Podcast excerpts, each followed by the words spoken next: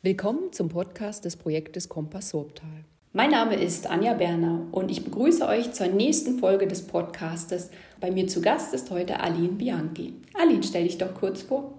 Hallo Anja, mein Name ist Aline Bianchi, ich arbeite auf der Gemeinde Degerfelden, bin seit dem 17. hier angestellt und seit dem 19. bin ich jetzt auch Gemeindeschreiberin hier. Und bist natürlich auch Mitglied des Leitungsausschusses. Genau. Da bist du ja schon von Anfang an dabei. Genau, das ist sehr spannend und neu bin ich auch in der Arbeitsgruppe Verwaltung, Behörden und Organisation dabei. Okay, lass uns mal mit der Arbeitsgruppe anfangen. Was sind denn so die wichtigsten Themen in der Arbeitsgruppe, die ihr behandelt?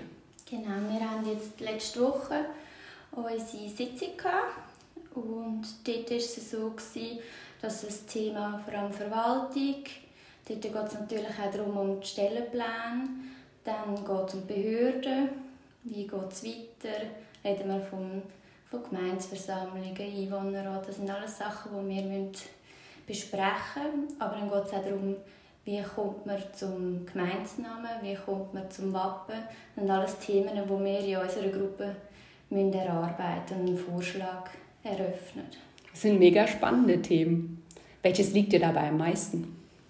Genau, wir mussten Untergruppen bilden, weil zeitlich wäre das gar nicht schaffbar mit so vielen Leuten, wie wir sind. Wir sind 16 mhm. in der Gruppe und darum haben wir uns aufteilen Von meinem Know-how her bin ich natürlich bei der Gruppe Verwaltung dabei. Mhm.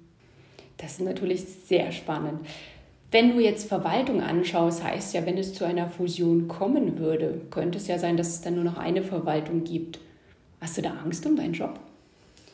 Also das ist ja so, es wird, wenn bei einer Fusion wird das alles überprüft, dann werden auch die Stellen angeschaut und dann ist klar, es wird nicht mehr vier Gemeinschreiber brauchen, das ist ja so, aber man muss immer überlegen, es gibt dann andere Stellen, die geschafft werden müssen im Bereich Person also Personalwesen. Zurzeit macht ja vor allem der Gemeindeschreiber das Personal.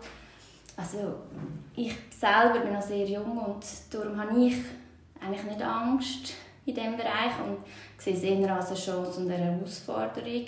Meine, dann kann man schon sagen, dass man als Gemeindeschreiber bei einer Fusion mitsarbeiten darf, wenn es zu dem geht oder wenn es zu einer vertieften Prüfung geht. Mhm. Jetzt bist du auch schon von Anfang an in der Leitungsgruppe mit dabei, also im Leitungsausschuss. Was waren da so die größten Herausforderungen, die du hattest? Beim Leitungsausschuss, es ist klar, man hat sich erst, zuerst ein bisschen daran antasten. Die Leute, zum Beispiel mit Schneisig, hatte ich fast keine Anknüpfungspunkte. Gehabt.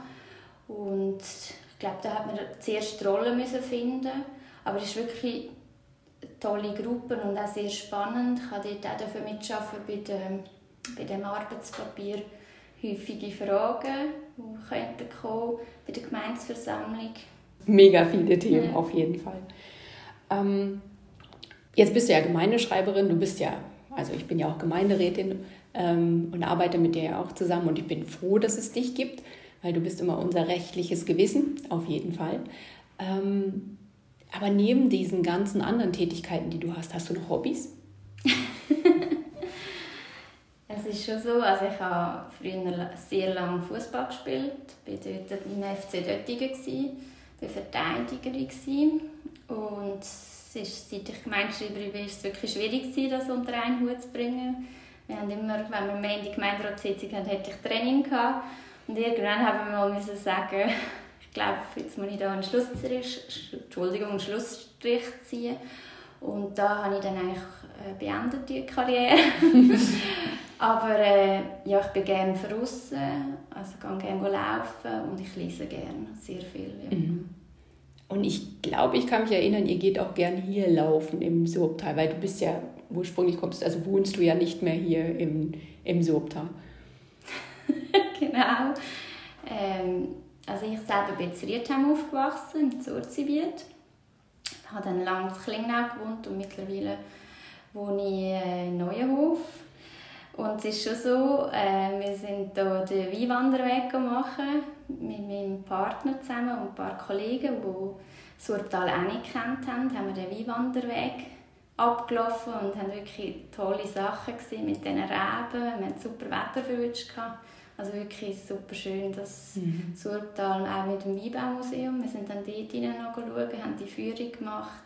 Sehr zu empfehlen, also wer das noch nicht gemacht hat, unbedingt. Mhm. Also liegt dir Surtal doch sehr am Herzen, Ja, ich denke, da ich jetzt doch schon so lange da bin, seit dem 17., ist mir das extrem ans Herz gewachsen. Mhm.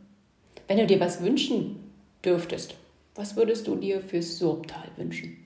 Das ist eine gute Frage. Also ich glaube, äh, Surtal kommt jetzt immer mehr auch mit dem Image.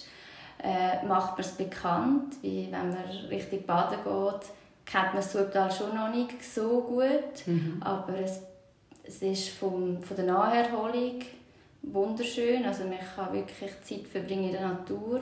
Also ich wünschte mir, dass man das auch noch ein bisschen sieht oder noch ein bisschen bekannter wird machen gegen aussen, was wir alles haben. Mhm.